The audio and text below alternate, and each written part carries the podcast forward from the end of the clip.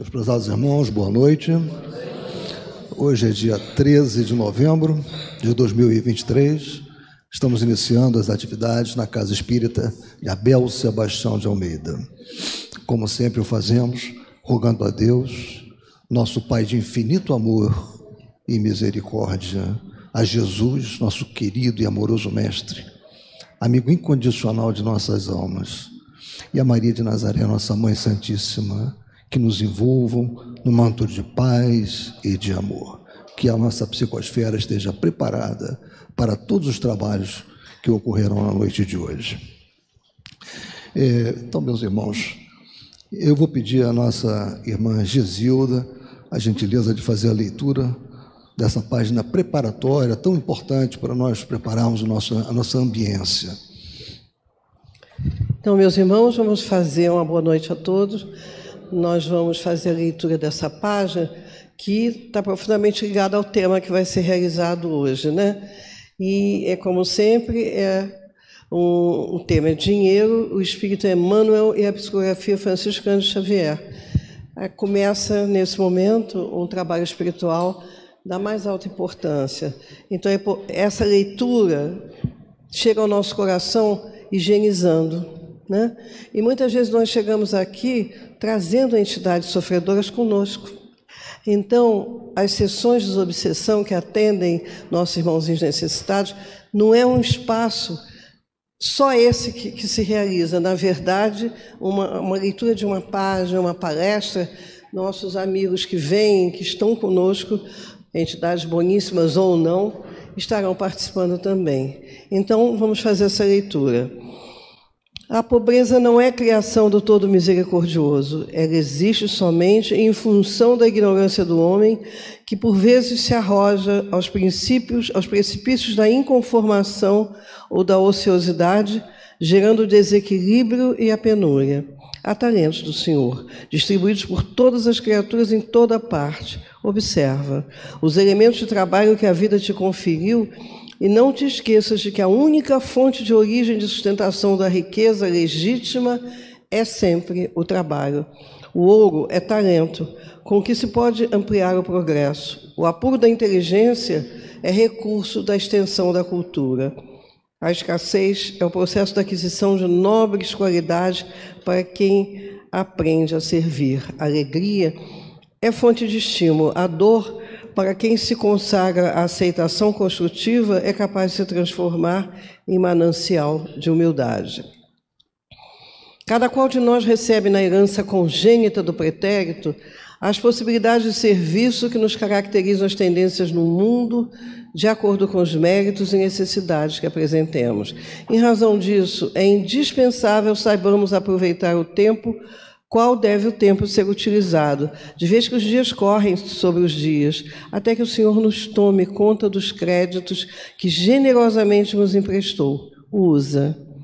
A compreensão que se desmanda no egoísmo e a aprovação que se perde na delinquência encontram-se desamparadas por si mesmas nas veredas do mundo. Derrama o tesouro de amor que o Pai Celestial te situou no coração através das bênçãos de fraternidade e simpatia, bondade e esperança para com os semelhantes e em qualquer grupo social no qual te vejas, serás invariavelmente a criatura realmente feliz sob as bênçãos da terra e dos céus.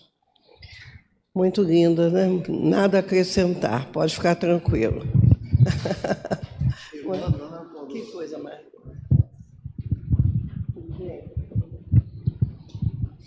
Bem, meus irmãos. Opa após a leitura dessa página tão importante, né, para como preparatória para os nossos estudos, e nós vamos trabalhar hoje o Evangelho segundo o Espiritismo, como sempre fazemos na segunda-feira, capítulo 16, item 8, né, desigualdade das riquezas. E eu, nós vamos fazer isso em parceria com a nossa querida Alessandra, né, como já fizemos também com a Andréia.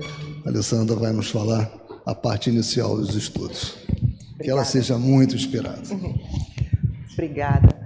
Obrigada pela oportunidade de estar aqui, né? E obrigada por vocês também. Então, me coube essa difícil missão, não é tão fácil assim, a gente ficou um pouco ansiosa. Vamos lá. Desigualdade das riquezas, que quando a gente pensa nisso, nesse tema, né, do Evangelho segundo o Espiritismo, capítulo 16, item 8, a gente foca muito na parte é, material.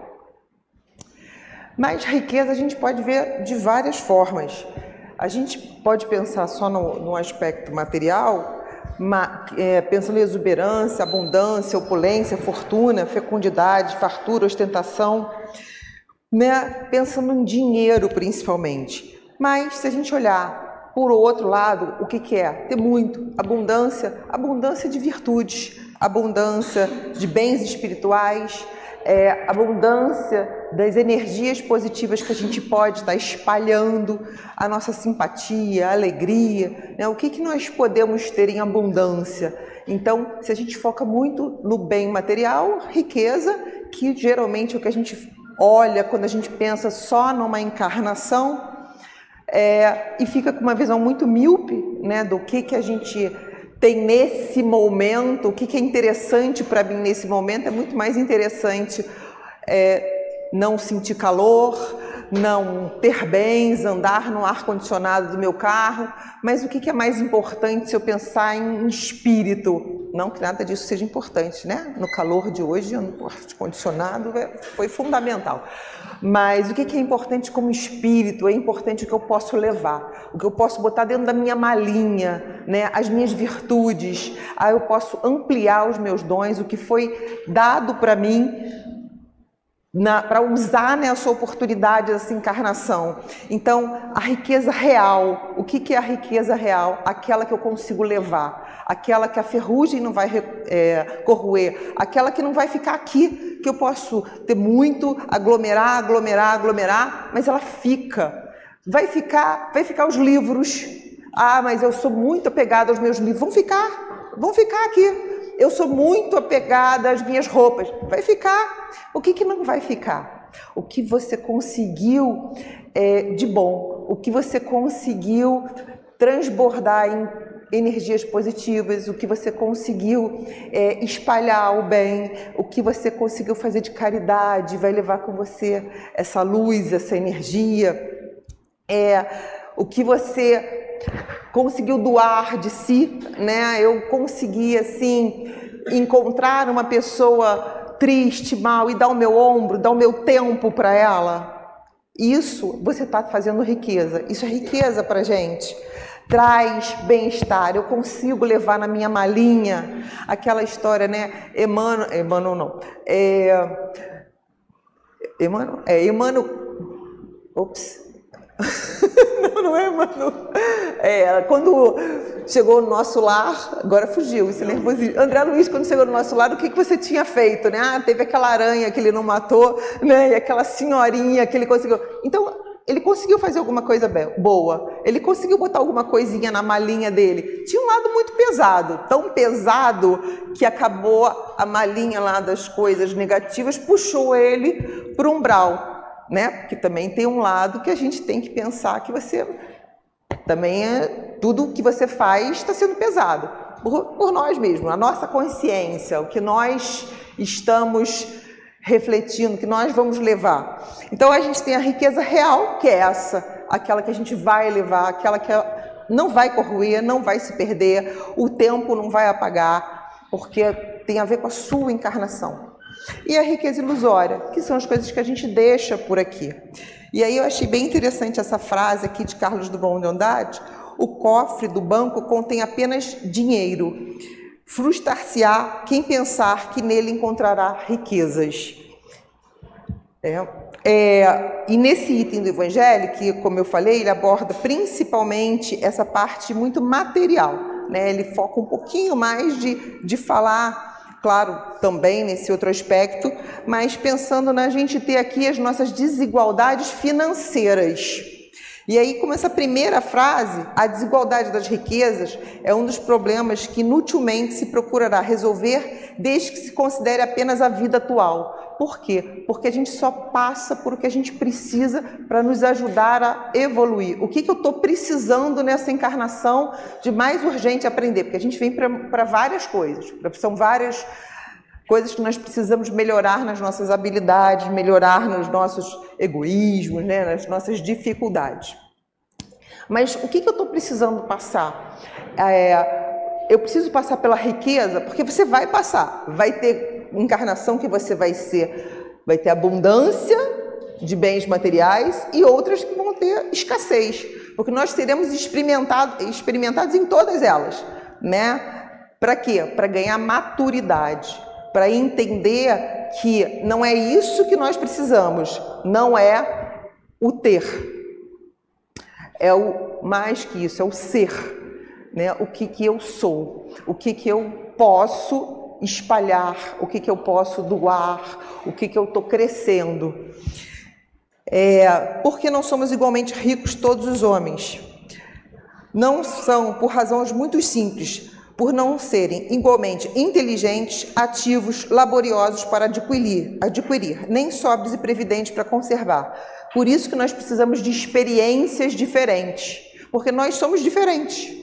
E nós precisamos ser experimentados para que a gente possa criar maturidades e olhar, olha, nessa encarnação eu vim com muito pouco bem material, e o que, que eu preciso? Eu preciso trabalhar um pouco mais, eu preciso ser, me estimular para poder vencer isso. Né? Se eu for muito ocioso, se eu tenho muito, pode ser que eu tenha ficado muito ocioso numa vida onde eu estava com muitos bens materiais. A riqueza repartida com igualdade a cada um daria uma parcela mínima e insuficiente. É, tendo cada um somente com que viver, o resultado seria aniquilamento, ah, aniquilamento de todos os grandes trabalhos que concorrem para o progresso, para o bem-estar da humanidade. E aí eu peguei esse pedacinho aqui, é, que fala sobre Marx, né? É, em seu materialismo histórico, prevê o surgimento do comunismo como a síntese perfeita da evolução materialista da sociedade, onde não haverá barreiras de classe, Tá ruim isso, né? Eu vou botar aqui para baixo. É, não haverá exploração do homem pelo homem, nem mesmo poder estatal sobre o indivíduo, em que os recursos produtivos serão de posses comuns, comum, onde a escassez será superada e haverá uma abundância de riqueza material. Isso nos mundos superiores. A gente vai chegar nessa fase, mas a gente ainda não consegue a gente ainda precisa de desigualdade para sermos estimulados a conseguir mais. Estimulados a trabalhar, estimulados a querer o conforto. Então a gente precisa. E a lei do trabalho é uma lei que está lá, né? é uma lei natural. Né? E como diz lá no livro dos Espíritos, a necessidade, a necessidade de trabalho é uma lei da natureza? O trabalho é uma lei da natureza e por isso mesmo é uma necessidade. A civilização obriga o homem a trabalhar mais, porque aumenta as suas necessidades e os seus prazeres. Em todas as nossas esferas evolutivas, nós estaremos trabalhando. Talvez a gente, com certeza, quando nós estivermos em, em em mundos superiores, a gente não vai trabalhar porque a gente pensa assim, ah, eu quero ter conforto. A gente vai trabalhar porque isso é uma necessidade tão grande que a gente já entende a, a nossa nosso nível evolutivo e é importante você espalhar, crescer cada vez mais. A gente quer trabalhar para evoluir cada vez mais, para nos experimentar cada vez mais. E aí a questão de 676 fala: por que o trabalho é imposto ao homem? É uma consequência da sua natureza corpórea, é uma expiação e, ao mesmo tempo, tem um meio de aperfeiçoar a sua inteligência. Ou seja, só existe uma coisa: é para o nosso bem. É para o nosso bem, é para a gente se melhorar. Né? Sem o trabalho, o homem permaneceria na infância intelectual Eis porque ele deve a sua alimentação, a sua segurança e ao seu bem-estar, o seu trabalho e a sua atividade. Ao de físico franzino, Deus concedeu a inteligência para o compensar, mas há sempre o trabalho. Ou seja, você vai vir com o que você pode vir, né? Você é um espírito franzino, seu corpo ali, mas você ainda assim vai ter inteligência. Então as suas necessidades estão sempre certas. Deus é justo não tem erro, vai ser com o que você precisa para o seu melhor crescimento. Se Deus a concentra, a riqueza, em certos pontos, é para que daí se expanda em quantidade suficiente de acordo com as necessidades. Ou seja, você pode vir sem dinheiro, sem riqueza, mas você pode trabalhar honestamente, conseguir ter né, umas sacadas boas, virar um empresário, teve uma ideia genial, né, igual aquele. Eu sou péssima para nome, né? Então eu não vou lembrar também do nome. Por exemplo, Steve Jobs, né? E aí ficou com muito dinheiro. Eu estava pensando no rapaz do Facebook. E ficou milionário, né? Rico. Na, nessa encarnação. Essa é a única encarnação. Vendeu aí tudo, o Facebook, por uma, um dinheiro muito grande. Mas ele gerou trabalho. Não é problema ter dinheiro. O que você está fazendo com ele de bom? Você está gerando trabalho? Tem famílias que estão tá se alimentando graças a você ter gerado aquele, aquele, né, ter a sua grande empresa. O que não dá para ser é você não está aplicando as leis morais para conseguir o seu dinheiro, você está roubando. Qual, como é que você está conseguindo isso? Se você não está usando das leis morais, você vai arcar com as suas consequências, com certeza. Mas se você está fazendo tudo certinho, está tudo bem, ter conforto, ter bem-estar, usufruir disso, desde que não haja excesso. Por quê? Porque nenhuma forma de excesso é benéfica. É, e aí, então, ainda nessa questão, é, o homem que possui bens suficientes para assegurar sua subsistência está liberto da lei do trabalho? Do trabalho material, talvez, mas não da obrigação de ser útil na proporção dos seus meios, de aperfeiçoar a sua inteligência ou a dos outros, o que é também um trabalho. Se o homem a quem Deus concedeu bem suficiente para assegurar sua subsistência não está obrigado a comer o pão com o suor da fronte, ou seja, ele não precisa trabalhar para sobreviver, ele já tem dinheiro para isso, ainda assim ele não está livre do direito de trabalhar. Todos nós temos que fazer isso. A obrigação de ser útil a seus semelhantes é tanto maior para ele. Não tem outra opção. É necessário para você evoluir e o nosso destino é sermos espíritos perfeitos. Fomos criados simples, né?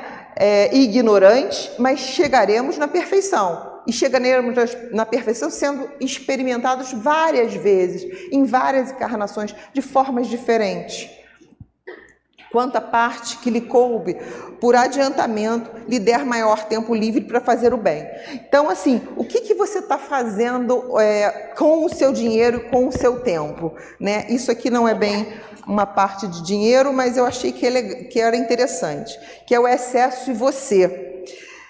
Amigo, espírito é caridade em movimento. Não converta o próprio lar em museu. Ou seja, posso amar meus livros espíritas. Se eles estiverem sendo usados para mais pessoas estarem lendo em vez de só ficar na estante, ainda assim ele está sendo melhor usado. Porque quando eu morrer, ele também não vai comigo na minha sacolinha.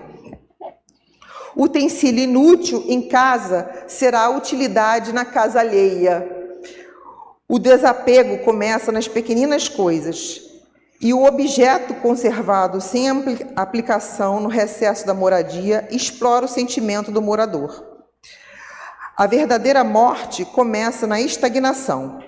Quem faz circular o empréstimo de Deus renova o próprio caminho. Transfigure os apetrechos que lhe sejam úteis em forças vivas do bem. Retire da dispensa os gêneros alimentícios que descansam esquecidos para a distribuição fraterna aos companheiros de estômago atormentado. Reviste o guarda-roupa, libertando os cabides das vestes que você não usa e conduzindo aos viajores desnudos da estrada. Estenda os pares de sapato que lhe sobram aos pés descalços que transitam em derredor. Elimine do mobiliário as peças excedentes, aumentando a alegria das habitações menos felizes. Revolva os guardos, os guardados em gavetas ou porões, dando aplicação aos objetos parados do seu uso pessoal. Transforme em patrimônio alheio os livros empoeirados que você consulta, endereçando-os ao leitor sem recursos. Examine a bolsa, dando um pouco mais que os simples compromissos da fraternidade e mostrando gratidão pelos acréscimos da divina misericórdia que você recebe.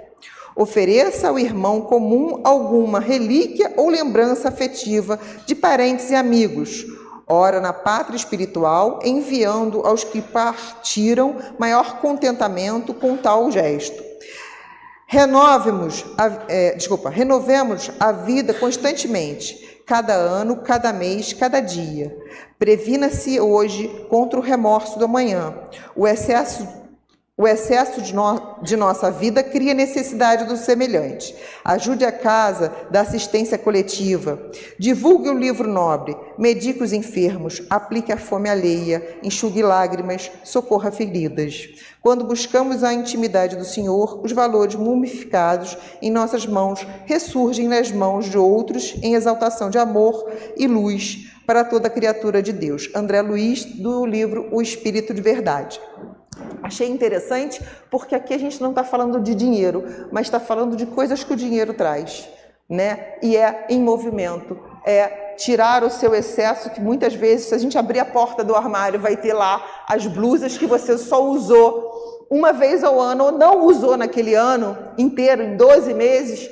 Será que eu estou realmente precisando dela? Será que ela não deveria estar em outro corpo? Né? O que, que eu estou fazendo é, com esse meu excesso, por, se ele não está me servindo, porque ele não está servindo alguém. Então, nessa resposta fica muito claro que não existe problema na riqueza. Não tem problema. O problema é você não saber usá-la. Né? Problema está na ociosidade, na futilidade, na avareza, no egoísmo e na ganância. É, quero mais, preciso de mais, não faço nada, né? Vivo da ilusão do, do bem-estar momentâneo. Eu não penso a longo prazo, eu não penso me, me entendendo como espírito que tem várias oportunidades de estar encarnado. Eu olho só esse momento. E aí sim isso é um problema. O problema não é você estar com as suas necessidades, usar os seus bens, ter um ar-condicionado, né? ter algumas coisas que te dão bem-estar. Senão não existiria, porque a gente precisa disso. Senão a gente não trabalha, a gente precisa do, do querer um pouquinho mais. É importante para a gente experimentar isso. E aí, na, na questão 702 do Livro dos Espíritos, com que fim pôs Deus atrativos no gozo dos bens materiais? Para instigar o homem ao cumprimento da sua missão, e para experimentá-lo por meio da tentação. É, semana passada eu estava em casa com meu filho, né? E aí ele, ele, minha filha levantou a sobrancelha e falou: "Opa, você vai falar lá de casa?" Eu vou. Aí eu falei para ele assim: "Olha, você vai dormir". Aí ele: "Não, não vou dormir não, que eu vou tomar antibiótico meia-noite". Falei: "Filho, tu vai amanhã para aula?". "Claro, mãe, claro que eu vou para aula". E ele, adolescente, né? Adolescente às vezes tem um pouco mais de dificuldade, né? Pois é. E aí no dia seguinte, seis horas da manhã, filho, aula, não vou, tô cansado. Eu falei, como? Você tá cansado, meu filho? Cansado de quê? Não, tô cansado, fui dormir muito tarde ontem. Você vai dormir tarde, porque você foi tomar antibiótico, eu tô mandando se antecipar. E aí eu fui, a gente, né, eu falei, vai, vai, vai, não foi. Por não foi, o menino está dessa altura, tem uma perna enorme, eu não consegui pegar pequenininho e botar no transporte para o colégio, né? Só briguei e dei um castigo, claro. Tirei o celular, porque hoje em dia a gente tira o celular, que é, que é o que mais dói, né? E aí, quando eu cheguei em casa, eu falei: bom, tirar o celular só não vai adiantar, vou ter que chegar em casa e vou ter que fazer uma papoterapia com o meu guri. Aí eu sentei com ele, aí eu falei assim: cara, deixa eu te falar uma coisa, tu acabou de fazer uma viagem para formatura, né? Formatura do, do ensino fundamental. Você sabe como é que você fez essa viagem? E você pagou. Eu falei assim, por que, que você acha que eu paguei? Ué, você pagou. Eu falei, exatamente. Você sabe por que, que eu paguei? Porque eu trabalho. Porque se eu resolver levar a vida de hoje eu não vou, não estou afim, sabe o que vai acontecer? O meu patrão não vai estar mais afim de estar comigo. Ele não vai querer uma pessoa que trabalha quando está afim. Então, entende a responsabilidade, a necessidade de cumprir com as suas obrigações. É necessário que você hoje vá para a escola, porque eu estou te ajudando a criar responsabilidade. Porque se eu não tiver afim de trabalhar e o meu patrão me mandar embora, eu simplesmente vou chegar para você e falar assim: filho, não tem dinheiro para sua formatura. Poxa, mãe, mas por que, que não tem dinheiro para sua formatura? Ai, porque eu não ando com vontade de trabalhar. Isso é ruim para você. Então, o meu trabalho gera outras oportunidades. E eu preciso que você aprenda isso também. Muito bem, naquele dia deu certo, eu espero que isso guarde alguma sementinha, né? Essa discussão, várias e várias vezes, como mãe, eu sei que eu vou ter que estar tá conversando essas coisas, mas enfim, naquele dia surgiu frutos e ele foi até lavar a louça. Foi bom. Né? Foi legal. É, qual o objetivo dessa tentação? Desenvolver-lhes, desenvolver-lhe a razão que deve preservá-lo dos excessos. A gente acabou de ler aqui a historinha, né, né, essa página ali do, dos excessos. Se o homem só fosse instigado a usar dos bens terrenos pela utilidade que tem, sua indiferença teria talvez, é, teria talvez comprometido a harmonia do universo como é importante, né? Nós somos um conjunto. E nesse conjunto existe uma harmonia. Então, se todo mundo estiver conseguindo fazer, a gente não estava passando, a gente não estava mais em, em provas e expiações, a gente estava muito mais lá na frente. Nossa dificuldade ainda está muito olhando para o nosso umbigo, para o nosso momento, para o que está agora acontecendo.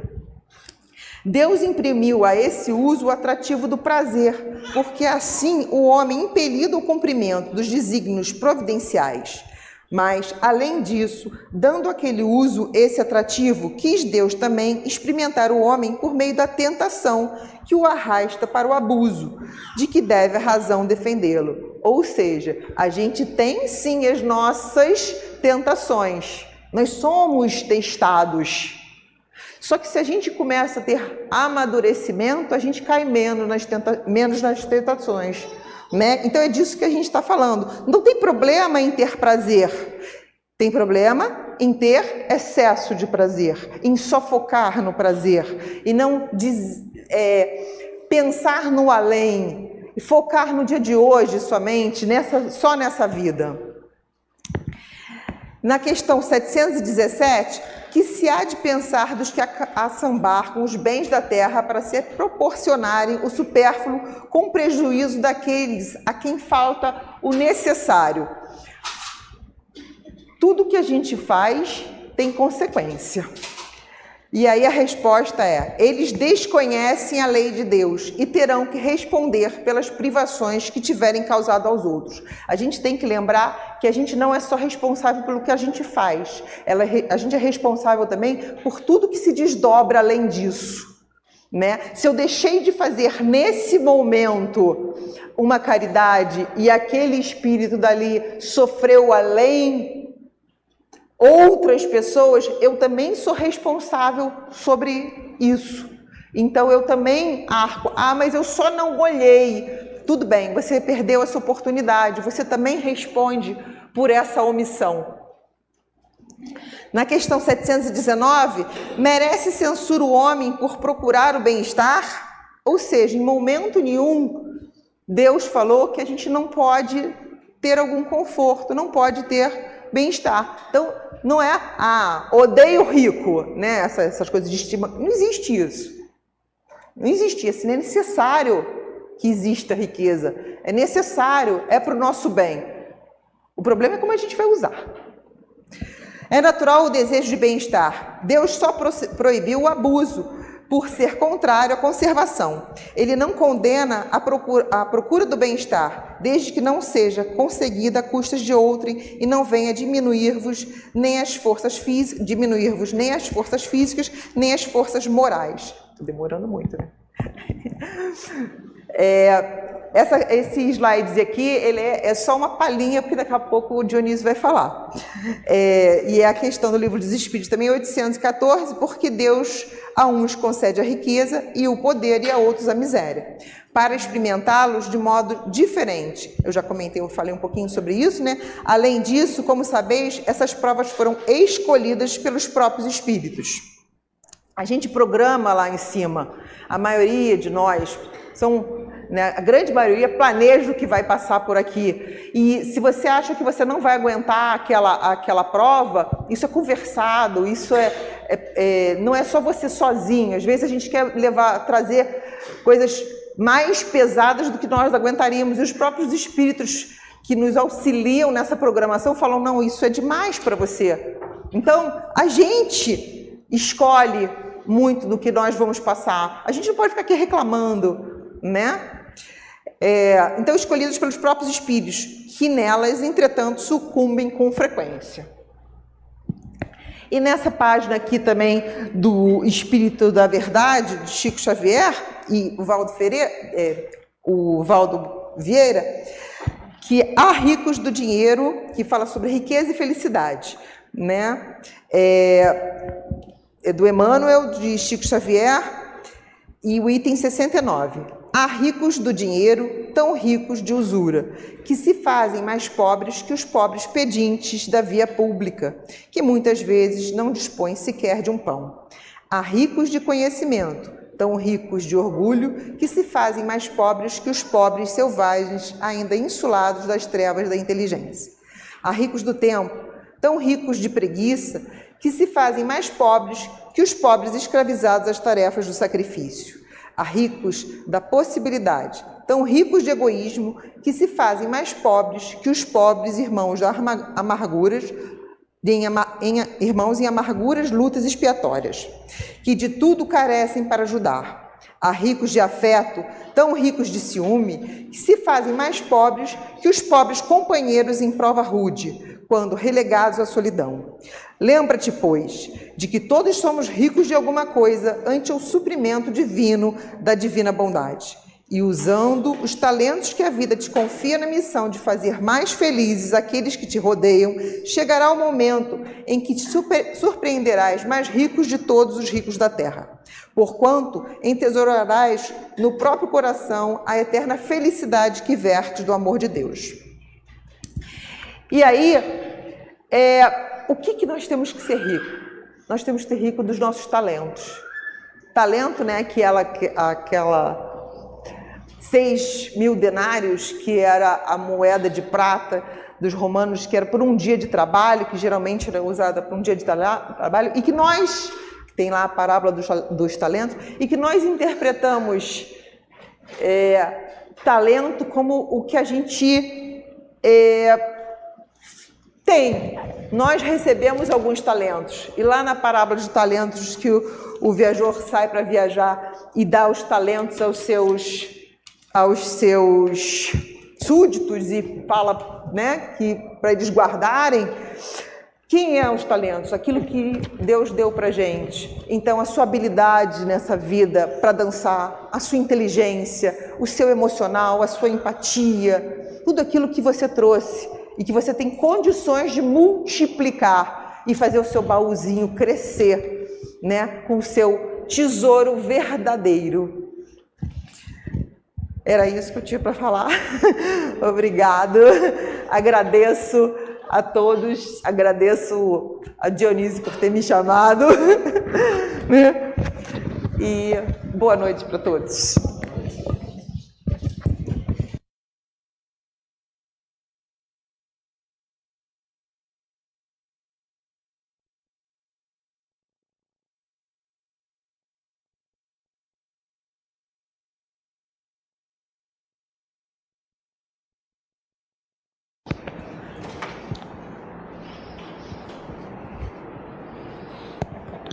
Meus irmãos, praticamente tudo já foi dito, né? Com aquela, aquele texto de Emmanuel lido pela Gesilda e com esse estudo profícuo da Alessandra, o que mais posso eu falar, né? Apenas um, uns detalhes a mais, né? Nós dividimos, nós planejamos o nosso estudo, como ela chegou a comentar, com uma primeira parte falando sobre a desigualdade das riquezas e uma outra parte, que é essa, que trata da prova, né?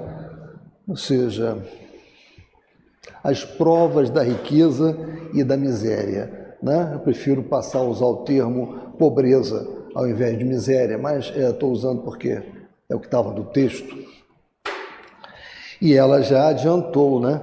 Na verdade, nós temos a oportunidade de escolher no plano espiritual né, o tipo de prova que desejamos. É? Então, podemos escolher a prova da riqueza, a prova da pobreza, é? e essas provas elas são difíceis. Nenhuma das duas é uma prova fácil. Nós vamos ter um pouco, mais, um pouco de reflexão sobre isso. Essa aqui é uma figura de Leon Denis, e eu trouxe uma frase bastante interessante e que está imbricada com o que ela disse também no estudo dela há pouco. Né? Nós temos que analisar a questão da riqueza e da pobreza, não pensando apenas na nossa vida atual, mas pensando na multiplicidade de vidas que nós temos, na multiplicidade de corpos que nós iremos ocupar através da reencarnação.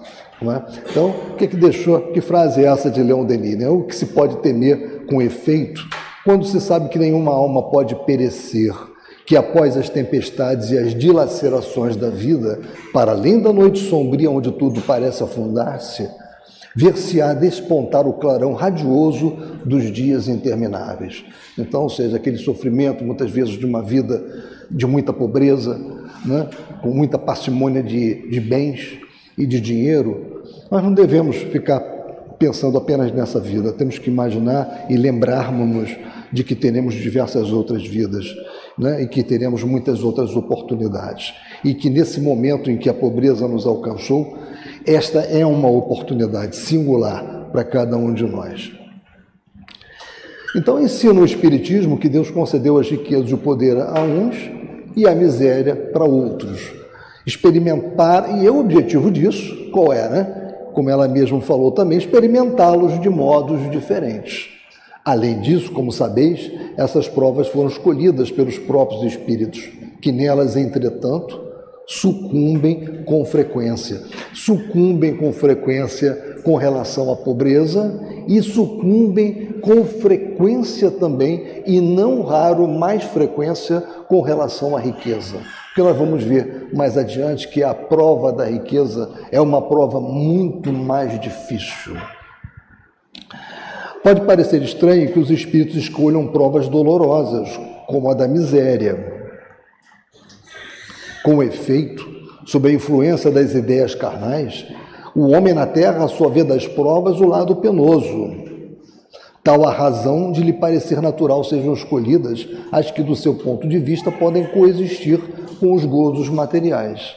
Na vida espiritual, porém, compara esses gozos fugazes e grosseiros com a inalterável felicidade que lhe é dado a entrever, e desde logo nenhuma impressão mais lhe causam os passageiros sofrimentos terrenos. A nossa vida aqui é, é, no planeta, ela é muito curta quando nós analisamos o nosso corpo, o tempo que o nosso corpo material aguenta, não é? Ou seja, nós vivemos uma média de, pelo IBGE, uns 77 anos de 77 anos agora a 80 anos. Mas, ah, basicamente, a gente ainda fica estatisticamente nos 77 anos. Isto é nada. Isto é uma gota no oceano. É muito pouco tempo. Se nós não tivéssemos o conceito da reencarnação para nos esclarecer tanto, nós iríamos achar que a vida é um grande engodo. Para que tanto esforço? Para que tanta dedicação? Para que tanta aceitação? Se em 77 anos tudo vai acabar, para que acumular? E também serve para esse raciocínio. Para que acumular tanto? Se daqui a 77 anos, no máximo, tudo vai acabar. Mas não, ainda bem que nós temos o conhecimento da reencarnação, que é a prova inelutável da bondade divina. Então aqui nós vemos, né, umas crianças, né, é, provavelmente essa foto foi tirada de na, na África, né? Crianças em lugares como Biafra, etc., e uma imagem de um momento na espiritualidade agradável, né? Ou seja, Assim, pois, o espírito pode escolher prova muito rude e, conseguintemente, uma angustiada existência, na esperança de alcançar depressa um estado melhor, como o doente escolhe muitas vezes o remédio mais desagradável para se curar de pronto. Contudo, tanto a prova da miséria como a da riqueza são difíceis de serem suportadas. Porque enquanto a miséria provoca as queixas contra a providência, contra a providência divina, a riqueza incita a todos os excessos. Ela incita aos excessos, como ela falou, da, da, da, luxúria, ou seja, do sexo, da procura dos prazeres materiais, é, da concupiscência de uma forma geral, de comprarmos, termos adereços caros, não é? carros muito caros, pensarmos só no mundo dos prazeres, como ela também é, lembrou aqui. Então, isso é muito difícil, porque nós estamos fazendo um mau uso da riqueza, um mau uso do dinheiro que nos é colocado, dos bens que nos são colocados. Totalmente diferente quando nós fomos lembrar de como começou o homem, né? as primeiras comunidades, o que, era a riqueza para aquela comunidade. A riqueza era aquele animal que era abatido e repartido entre todos que viviam, eram aqueles frutos que eram colhidos e repartidos entre todos, onde havia uma distribuição de tarefas, ela lembrou de Marx, que também imbrica nesse tipo de conceito, né? onde ali naquela, naquela comunidade originária né, de seres humanos, a riqueza era aquilo que realmente podia manter a sobrevivência. Né? Hoje nós estamos vendo, quando falamos em riqueza, a primeira coisa que vem à mente é acúmulo de moeda, de dinheiro no banco, de joias, de ouro. Né? É tudo que é, é útil, limitado e apropriável não é verdade? E aquela riqueza real, né? que o ar que nós respiramos, a água que nós bebemos, o ambiente agradável que nós vivemos, né? isso é uma riqueza que é impagável. Nós vamos ver um pouco mais adiante como essa reflexão ela é importante. Em verdade, a, a, o rico, entretanto, possui, de um modo geral, mais instrumentos para fazer o bem do que o pobre. Isso é muito importante, e ela comentou também. Todavia, nem sempre o faz. Torna-se egoísta, orgulhoso, insaciável com a riqueza. Suas necessidades aumentam e ele nunca julga possuir o bastante para si unicamente. Olhe como é difícil a riqueza. Em verdade, a alta posição do homem nesse mundo e o ter autoridade sobre seus semelhantes são provas tão grandes e tão escorregadias como a desgraça. E nesse particular, né, nós podemos ver que é, a questão do, do poder, ela muitas das vezes você não precisa ser rico para ter poder, você pode ser mediano e ter poder. Né? E o poder também é uma prova muito grande. Alguns costumam dizer, eu já mencionei isso aqui em outras oportunidades, né, citando um ditado popular: queres conhecer um homem, dele cachaça e poder.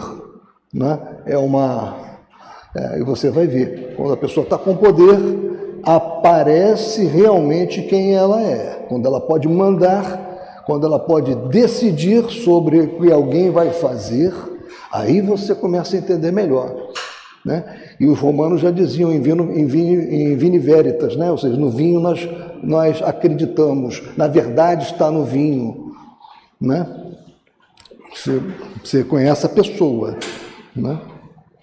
Porque quanto mais rico e poderoso é ele, tanto mais obrigações tem que cumprir e tanto mais abundantes são os meios de que dispõe para fazer o bem e o mal. Deus experimenta o pobre pela resignação e o rico pelo emprego que dá aos seus bens e ao seu poder.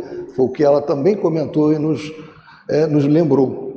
A questão do uso do dinheiro, da riqueza que se é colocar. Na verdade, nós não somos detentores, a riqueza não nos é uma propriedade, como ela bem salientou. Por quê? Porque nós não levamos isso. Fica tudo aqui. Fica tudo aqui. E nós vamos ver um pouco mais adiante que a nosso apego a esses bens materiais, eles, têm, eles criam uma imantação que nos prende aqui. Então, isso nos atrapalha, inclusive, singularmente no momento do desencarne. Aquela questão que ela falou dos livros. Então, cada um de nós tem as suas características.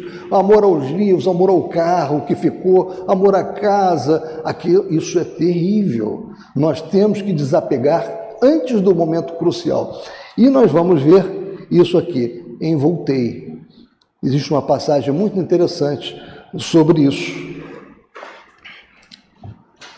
Este é o meu mandamento: amem-se uns aos outros. João capítulo 15, versículo 17. Aqui está a grande regra, a regra áurea para todos nós. A riqueza e o poder fazem nascer todas as paixões que nos prendem à matéria e nos afastam da perfeição espiritual. Por isso foi que Jesus disse: Em verdade vos digo, e isso nós já vimos na semana passada, que mais fácil é passar um camelo por um fundo de agulha do que entrar um rico no reino dos céus.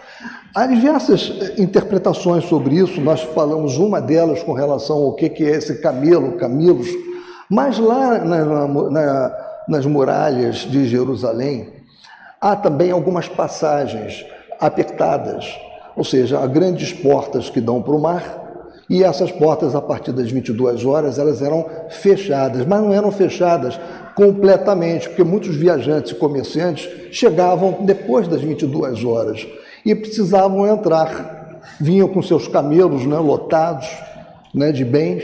Então havia uma passagem, uma nesga nessas portas que permitia que um viajante, uma criatura, pudesse passar e que um camelo, se ele se abaixasse, também podia passar.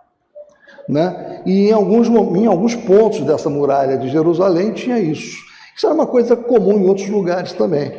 E imagina-se que Jesus teria usado também essa, essa imagem para mostrar o seguinte: é mais fácil o camelo, porque o camelo carregado ele, de coisas, ele não podia passar por aquela nesga na porta, mas ele conseguia passar sem a carga.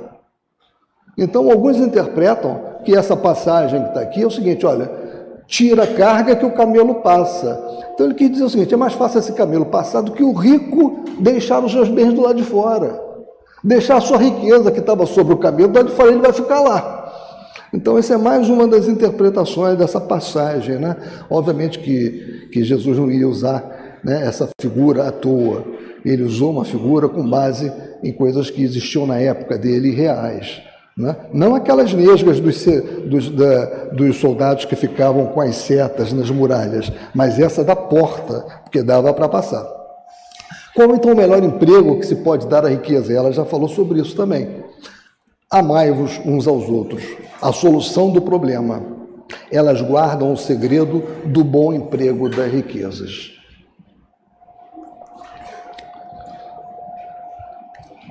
Ah, aquele que se acha animado do amor ao próximo tem aí toda traçada a sua linha de proceder. Na caridade está para as riquezas um emprego que mais apraz a Deus. E o que ela lembrou também. Vamos abrir os nossos armários, vamos pegar aquelas roupas que nós não usamos mais, o calçado que nós só usamos uma vez, compramos para ir a uma festa e nunca mais usamos. Quanta coisa pode ser usada para doar? Isso é caridade. É, quando nós nos dispomos a vir aqui na campanha do quilo, na Ronda do Pão, Ronda do Pão de Natal, inclusive, gente, é dia, 10, dia 11 Dia 11 de dezembro, Ronda do Pão. É o momento de nós também nos despojarmos um pouco, darmos o nosso tempo né, para esse trabalho. E aquilo que eu costumo falar sempre: caridade, meus amigos, é ajuda, mas com amor.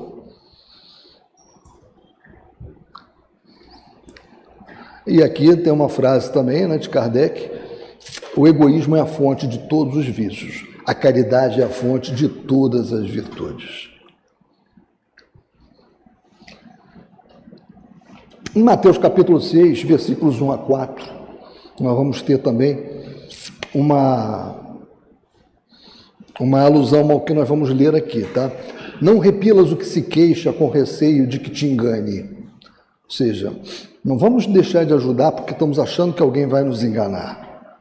Vai à origem do mal, alivia primeiro, em seguida informa-te e vê se o trabalho, os conselhos, mesmo a afeição, não serão mais eficazes do que a tua esmola. Difunde em torno de ti todos os socorros materiais: o amor de Deus, o amor do trabalho, o amor do próximo. A riqueza da inteligência deves utilizá-la como a do ouro, Derrama em torno de ti os tesouros da instrução. Derrama sobre teus irmãos os tesouros do teu amor, e eles frutificarão. Eu fiz uma menção aqui a, a Mateus, essa obra é muito interessante, Elucidações Evangélicas, mas eu vou usar mais para ler essa passagem de Mateus, mas ela tem análise, interpretação, considerações sobre as passagens mais importantes do Evangelho de Jesus. Tende cuidado em não praticar as boas obras diante dos homens, para que vos vejam. Do contrário, recompensa não recebereis do vosso Pai que está nos céus. Quando, pois, derdes a esmola, não mandeis tocar trombetas à vossa frente, como fazem os hipócritas nas sinagogas e nas praças públicas para serem honrados pelos outros homens. Em verdade vos digo, esses já receberam a sua recompensa. Quando derdes a esmola, não saiba a vossa mão esquerda o que faz a direita a fim de que a esmola fique secreta, e vosso Pai, que vê o que se passa em segredo, vos recompensará. Também tem tudo a ver com o que ela já comentou na sua apresentação inicial, né? de que nada fica despercebido no plano espiritual. O nosso bem, o bem que fazemos, o mal que praticamos e o bem que deixamos de praticar tudo isso é levado em consideração na análise que será feita da nossa passagem aqui na Terra.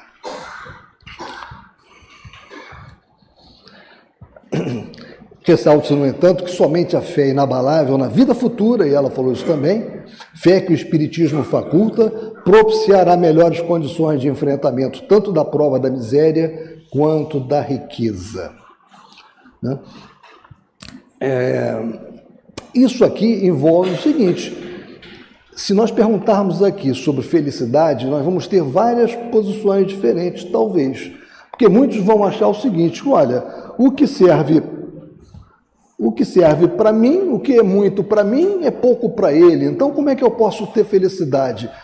Se o que eu acho importante ele tem de mais e eu tenho de menos, ou vice-versa, nós nunca vamos ter uma medida de felicidade na sociedade. Né?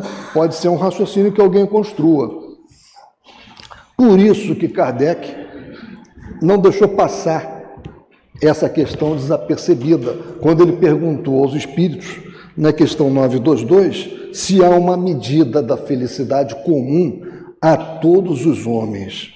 E essa questão é muito interessante que nós reflitamos sobre ela, porque ela tem a, ela imbrica na questão da desigualdade. E nós podemos ver que na desigualdade é possível sim ter uma medida equânime de felicidade.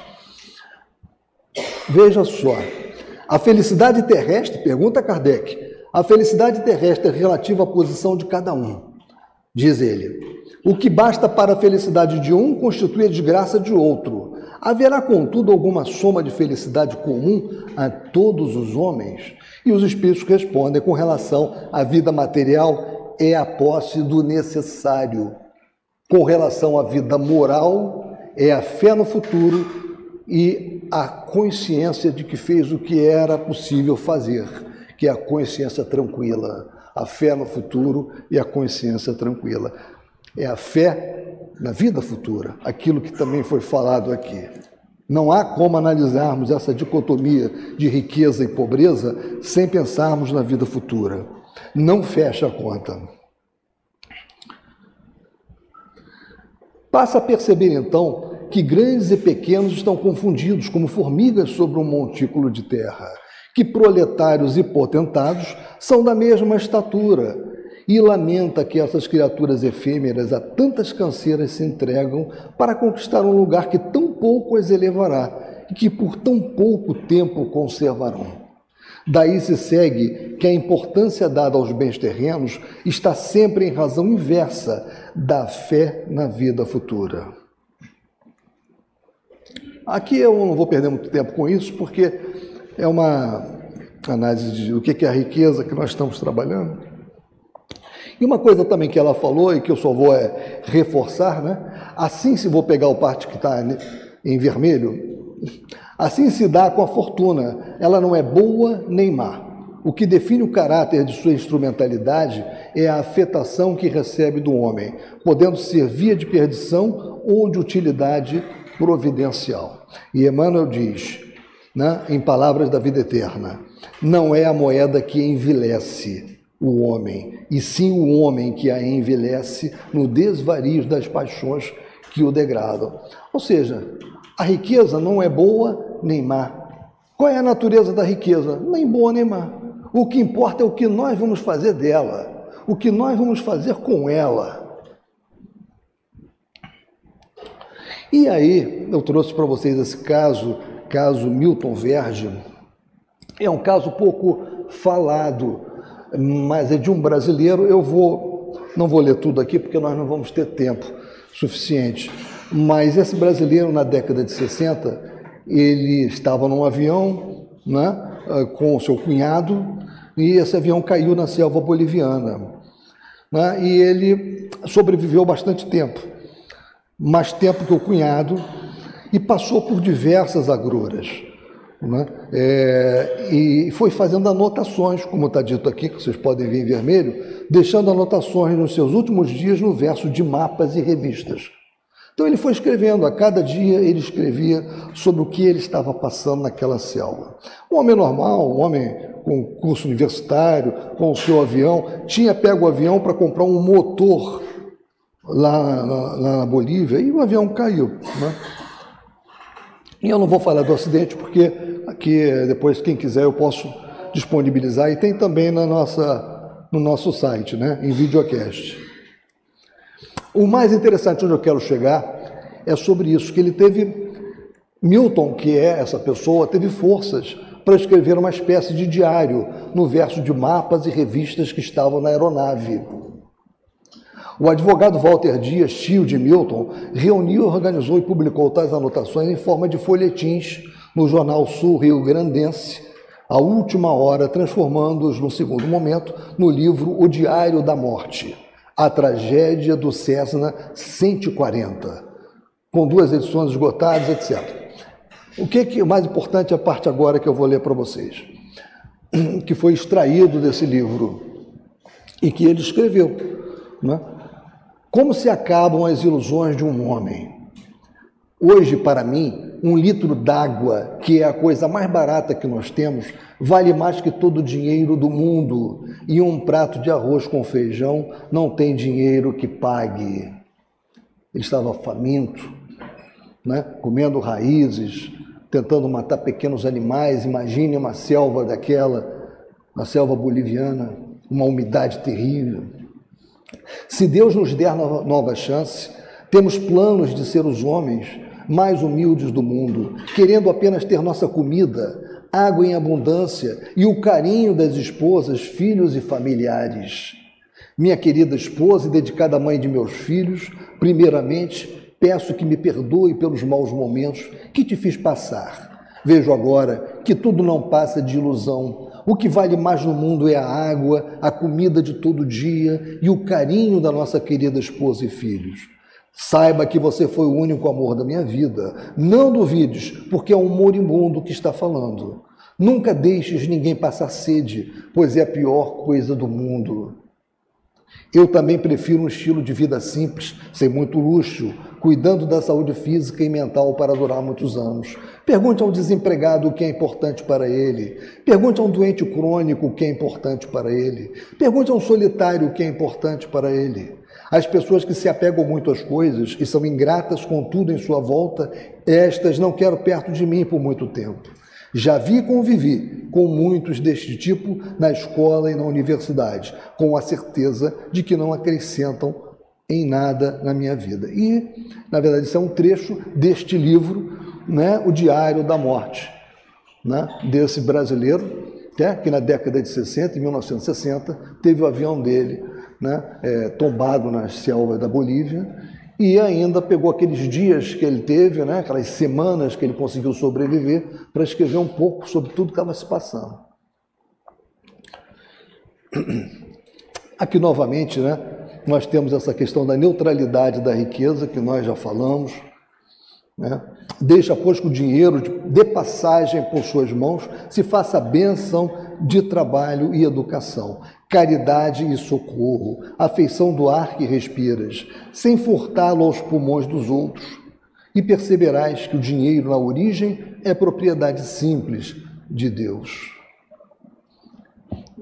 É, e aqui tem uma mensagem bonita de Chico, né, para nós. Mas antes de eu ler essa mensagem de Chico, eu queria.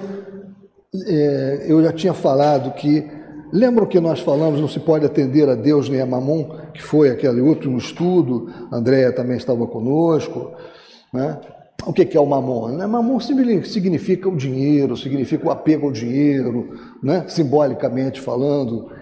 E mamon é extremamente atrativo, não é? ele nos atrai. E não é só figurado, não. Numa obra que vocês já devem ter ouvido falar bastante, Voltei, o Espírito de Irmão Jacó, tem um capítulo muito interessante em que ele fala entre amigos espirituais. Ou seja, ele vai narrando esse espírito aqui, é, irmão Jacó, para quem não leu, ele narra uma boa parte do livro, ele narra o processo dele de desencarne. Como é que foi é, a libertação do perispírito do corpo, como é que ele foi ajudado no plano espiritual. Né? E nesse momento aqui, ele estava é, começando a acordar no plano espiritual e identificar os espíritos que estavam auxiliando ele. É... Eu não vou ler muita coisa, eu queria ler mais aqui para vocês, mas é, não vai dar tempo.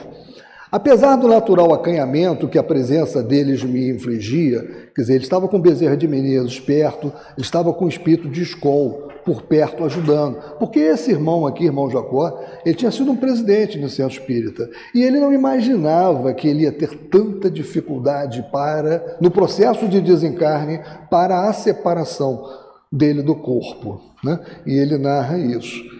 Então ele está falando que, apesar do natural acanhamento que a presença deles me infligia, tudo fiz por levantar-me, de modo a recebê-los com a veneração que mereciam. Afinal, ele estava com Bezerra de Menezes por perto. Tentei, porém, debalde erguer-me. Percebendo minha intenção, abeiraram-se de mim, cumprimentaram-me com palavras confortadoras de boas-vindas. Com gentileza, explicou-me Bezerra que o processo liberatório corria normal, que me não preocupasse com as delongas, com as demoras, né? porque a existência que eu desfrutara fora dilatada e ativa. Não era possível, disse bondoso, efetuar a separação do organismo espiritual com maior rapidez. Esclareceu também que o ambiente doméstico estava impregnado de certa substância que classificou por fluidos gravitantes, desfavorecendo-me a libertação. Ou seja, os bens que ele era tão apegado, eles tinham os chamados fluidos gravitantes, que impediam aquela liberação rápida que ele tanto pretendia. Mais tarde, vim a perceber que os objetos de nosso uso pessoal emitem radiações que se casam às nossas ondas magnéticas, criando elementos de ligação entre eles e nós, reclamando-se muito desapego de nossa parte, a fim de que não nos prendam ou perturbem. Então, isso aqui é importante para todos nós, essa questão da ligação com os bens materiais, com a riqueza, com aquilo que nós estamos deixando, com a nossa casa, com o carro, entendeu? Com as pessoas que, que nós tanto é, é, nutrimos afeição, tomemos cuidado. Tudo isso irá, de alguma maneira, nos prejudicar. Vamos trabalhar com o desapego. E Chico aqui ao lado nos diz: na vida não vale tanto o que temos, nem tanto importa o que somos, vale o que realizamos com aquilo que possuímos. E, acima de tudo, importa o que fazemos de nós. Isso sim, isso é o que importa, é o que fazemos de nós. O que a nossa irmã Alessandra também ressaltou bastante no, na, no estudo dela que ela nos apresentou. Bem, meus irmãos, eu tinha um pouquinho mais de coisa para fa falar para vocês, o tempo não foi suficiente, mas eu quero deixar aqui, é, Leon Denis, ele tem uma, um capítulo bem interessante, alguns itens muito interessantes, a partir do dos 55. Orgulho, riqueza e pobreza. Vale a pena vocês lerem Orgulho, riqueza e pobreza nessa obra aqui, depois da morte. Na verdade, vale a pena ler a obra toda, mas como nós estamos falando né, desse tema, é muito interessante, muito judicioso aquilo que Leon Denis nos fala sobre esse assunto. Inclusive, Leon Denis não usa o termo aqui do fluido gravitante, que nós temos na obra Voltei, de irmão Jacó, né, uma psicografia de Francisco Cândido Xavier, mas ele fala sobre a atração que os bens materiais exercem sobre nós, e Denis já fala, já falava nessa época sobre como isso é pernicioso no processo de separação do perispírito do corpo. Então vejam como é importante a atenção com os bens materiais, com a nossa ligação com esses bens. Muito obrigado, meus irmãos.